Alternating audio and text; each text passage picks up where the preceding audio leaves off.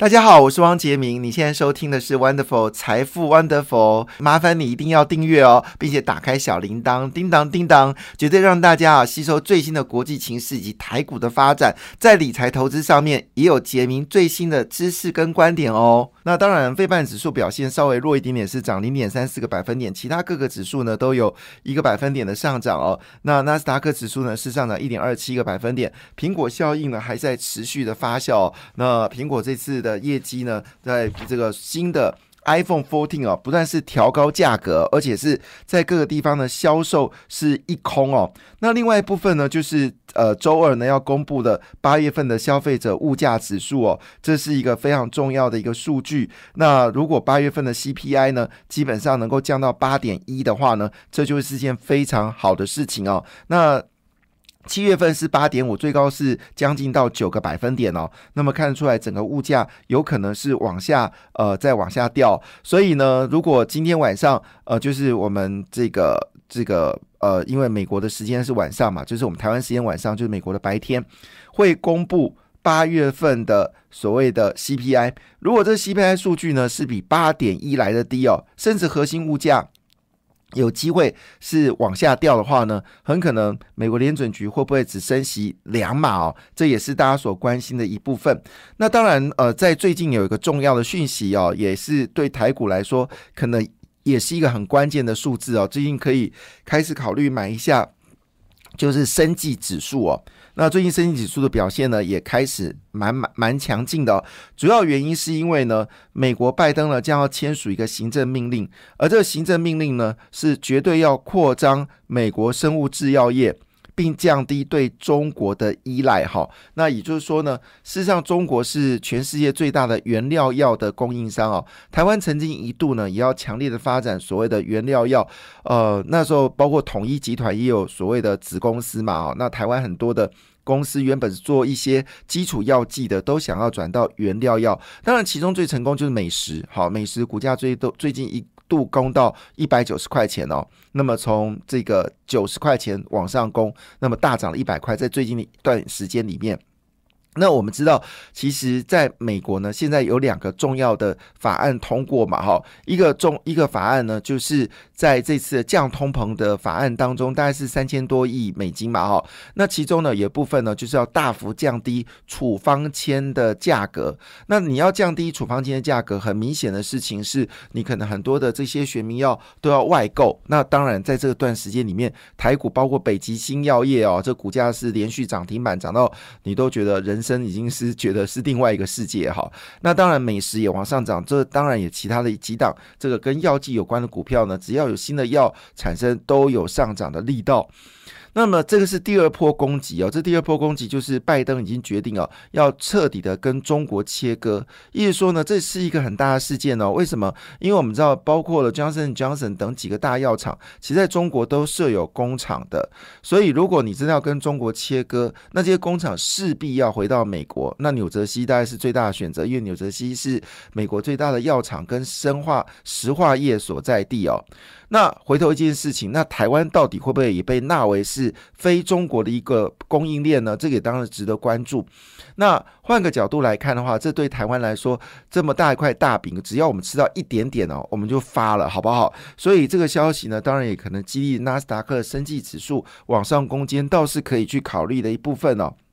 好，这是我们说的昨天几个比较大的消息。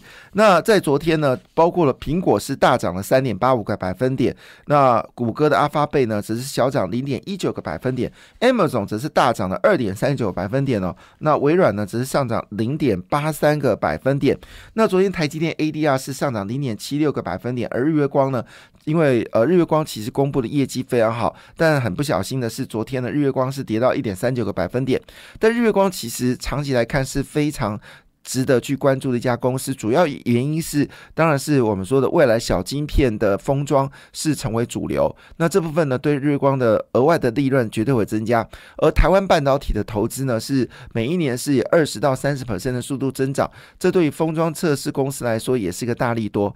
台积电本身自己要做封装，它也希望跟它配合的厂商封装的产能也要再增加。那不要忘记，还有另外一家公司叫立成。那昨天联电是涨了零点三一个百分点，那三大电信公布业绩哦，都是大赚钱哦，所以中华电信呢，昨天也是涨了零点九零点六九个百分点。苹果现在每股已经高达一百六十三点四三元了，创五月以来最大最佳的单日。表现哦，那很可能苹果可能会第一家公司呢，在这个所谓的纳斯达克里面哦，那么创下今年的新高，非常非常的厉害哦。那当然这也就影响所及呢，对于玉金光的股价呢，当然一定有所注意了哈。不过提醒下，玉金光的本益比已经是非常非常高了哈，这个是要提醒大家，所以我们很少谈玉金光，原因是因为本益比是非常非常的，是非常非常的高。好，那在昨天呢，当然也关心到油价部分了。那么昨天油价呢是持续的回落，现在在新德州西新德州原油西德州原油呢，现在已经跌到八十七块七八啊，北海布伦特油原油呢涨跌到九十四块美金啊，那这个呃汽油的期货呢，则是跌到每加仑只剩下二点四四块美金哦，跟之前的五块四的价格呢。已经跌了三块美金哦，所以美国的汽油价格下跌，其实对美国来说呢，是多多少少通货膨胀能够松一口气了。至少你在买东西的时候，你就可以觉得买的比较开心哦。二点四四块美金呢，折合台币哦，大概差不多是七十几块台币。那除以四呢，那每一家人大概只剩下十八到二十块钱左右，是每公升是大概二十块钱左右。呃，台湾现在九五汽油是每公升是三十块钱哦。那以目前为止来看。呢虽然 O P O E C D 哦，呃，有预估呢，就是 O P E C D 呢，很可能会有一个减产的动作，但目前为止，这个效能并没有很大的影响。好，这是我们说昨天整个国际间几个重要的讯息。那当然，在国际间最大的消息就是乌军反攻了。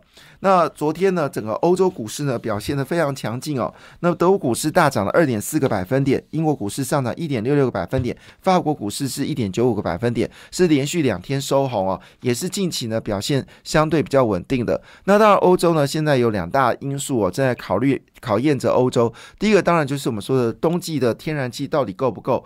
那德国已经宣布啊，为了因应德国的这个呃冬季的天然气需求，它所有的储存槽呢，基本上已经呃灌满八成以上了。那么朝百分之百的一个方向进行，可以确保今年冬天的天然气呢，基本上是无虞的。同时间呢。针对俄罗斯部分呢，他们也考虑 对于俄罗斯石油呢，要设定一个上限，就是你价格只能卖我多少钱，你卖这个价格以上，我就不会跟你俄罗斯来卖。好，那这部分呢，当然俄罗斯是很生气啊，但这个状况就看俄罗斯你要把石油卖给欧洲嘛，哈。那当然在昨天其实造成欧洲股市大涨的理由，就是乌军的反攻呃捷报。那我们知道欧元最低呢是跌到零点九九，有买到的恭喜你啊。那现在是一点零一三一哦。那么是近呃两个月的新高，那这一波呢，欧元是从一点呃一九一点零一一点。零一九开始跌的哈，最低的是跌到零点九九元。那欧元最近升值，当然对欧洲股市来说肯定有很大的帮助。那因为最近呢，这个乌克兰反攻这个非常的成功，所以不论是欧股跟欧元呢，都已经处于一个多头的气氛当中哦。这是专家所说的，欧洲呢已经处于一个多头的一个状况。那当然，对于所谓天然气跟石油部分呢，其实欧洲呢已经有些准备了。那当然，随着这个疫情开始减缓呢，那么日本可能在十月份呢就会考虑呢，就是呃松绑边境哦。那当然，台湾现在还是属于戒严状态了啊。那台湾现在戒严的状况，这个国家呢，大概只剩台湾、北韩跟中国还是属于疫情戒严的一个状况。我们对于开放边境这部分呢是没有兴趣，也不想做哈。那我当然不知道背后的理由是什么原因了哈。但是呢，全世界其实都已经走向开放的状况。那柯文哲说啊，这个口罩令呢，大概只剩下那台湾、韩国跟呃中国还有口罩令了哈。那这句话到底是真的是假的？其实我不知道。可是戴上口罩还是比较安全的。这件事情我觉得还是有所坚持啊，不要像柯文哲那样子。可是呢，边境的管制呢，台湾就是还是坚持所谓的边境管制哦。我不知道管制到什么时候了哈，这个是呃中央疫情指挥中心决定的。如果按照我的说法来看，当我们可以各自提供自己的想法，透过电台来讨论。我还是认为这件事台币要大幅的贬值，最好能够贬到三十二、三十三。啊，这对于呃，这那主要原因是当然除了出口是进入到传统旺季，对于出口是有些帮助之外，因为我们现在要跟中国抢夺出口。这件事很重要，我们要跟中国抢夺出口，因为这是难得机会，可以击败中国好的机会。因为中国现在遇到疫情的问题，像你知道，在中国有人有富人跪在地上跟货柜是大哥说：“你可以给我一点食物吗？”这是在贵阳所发生的事情。那很多人在贵阳，还有很多地方呢，现在已经连续五天断粮啊，就是因为他没有强制的疫情的说法。那中国其实是一个完全没有人性的国家。那这个情况下，当然很多的企业就决定要离开台湾嘛。那最近你也大家知道说。呃，美国已经禁止更多的半导体卖到这个中国，这对台湾有影响，你知道吗？因为我们台湾很多的厂商的伺服器是在中国生产的，所以如果假设好，就是我们说的。辉达的晶片 A 一 A 一千不或者将来 A H 一千不能卖到中国的话，包括英业达啦，还有包括伟创啊等等啊，还有微影啊，在中国有设工厂的，他就没有办法取得这个 A 一百的晶片，他就没有办法生产，所以他势必要把工厂移回来台湾。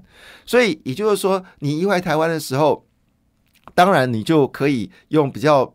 便宜的人民币啊，比较贵一点，呃，就可以买进用比较贵的美金买比较多便宜的台币，好来台湾设这个生产的中心。那同时间呢，你也可以增加跟中国竞争的竞争力。所以我认为台币为什么不要贬值呢？我这点我我不是很理解了哈。央行在想什么？那如果你贬值之后呢，相对回来就等于台币呢就比较宽松，很多人就趁这时候呢就会把这个美金换成台币啊，因为台币比较便宜嘛。好，那。你这时候当然，如果三十二 快，一定会加速很多人把美金换成台币啊。好，因为道理很简单啊，你可以换比较多的台币回来嘛。那将来有机会台币升值的时候，你再还换还美金嘛。哈，这第一点。第二点，你当然不是可能升半码，你当然要升两码。那这个部分，你当然我针对所谓商界的贷款，你可以用特别的窗口来做处理啊。那我们知道这个。就紧接着美国呃台湾的央行就要做升息了，基本上呢还是非常愚蠢的，只升半码。那你要这时候吸引全球资金回来，你当然要把利率走高啊，这是一件很正常的事情啊。这是 A、B、C 的问题，然后台湾不做，我也不懂为什么哈。那边际不开放，然后台币不贬值，然后利率不提高。嗯，整个就是乱七八糟，莫名其妙。好，回头我们来看这个这个这个议题来看哦。那当然，全世界开始开放边境了，所以不是只有华航跟长荣股票会上涨。其实，如果保守投资人，你其实也看到台湾的航通航太科技其实蛮强劲的哦。那我们来看一下这四家公司哦，除了亚航公布的年增率比较差一点点，是三点九五之外，那最好的是四五七二的祝融哈。那祝融呢，祝是呃。驻驻达驻龙是呃龙呃飞龙在天龙哦五四五七二驻龙，那么在前八月的营收年增率呢是五十四点九一个百分点，八月份的营收呢是成长了五十点六零哦，另外也是属于就是航太工业的这个呃呃盛田成田好日字旁下面一个成功的成四五四一哦。那它的年增率，八月份年增率是五十六点一八，那么前八月年增率是三十四点七九。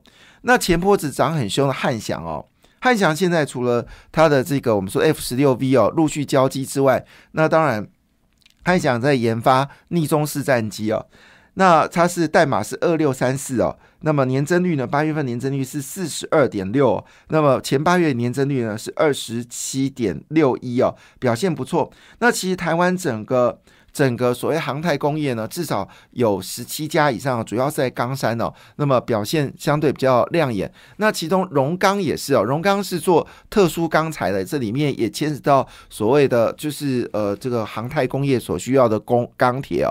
那获利呢也是相当惊人，增长幅度也是接近到百分之八十、百分之五十哦，业绩强强棍哦。那当然在影响到台股最重要关心的事情呢，还是有关就是这个。呃，上市柜的营收，那刚刚公布的上市柜营收呢？八月份依旧创历史新高。那么整个业绩呢是三点五八兆元哦。那么第三季呢也会再创新高。那主要的主要的状况来看的话呢，九月份的动能会稍微缓一点点，主要是因为库存调整。不过我们认为库存调整呢，其实在八月份就已经见到底部了。多家公司认为八月份其实四五六月就已经在调整了。除了呃面板部分可能还在调整之外，其实大部分的产业部分都已经调整完毕了。在消费者的这个所谓电子部分呢，应该八月就是谷底了。你可以看到，包括联发科，联发科从四五六七月它的月增率都是下滑的，但现在呢已经开始月增率增加了哈。那主要关键的公司呢，其实我们可以留一下，就是台积电的概念股今天可能表现会不错，包括环球金、金策、台盛科、嘉登、智茂、中沙、迅德、宏康，还有瑞云哦，都可能会有些表现。感谢你的收听，也祝福你投资顺利，荷包一定要给它满满哦。请订阅杰明的 Podcast 跟 YouTube 频道财富 Wonderful。感谢，谢谢露拉。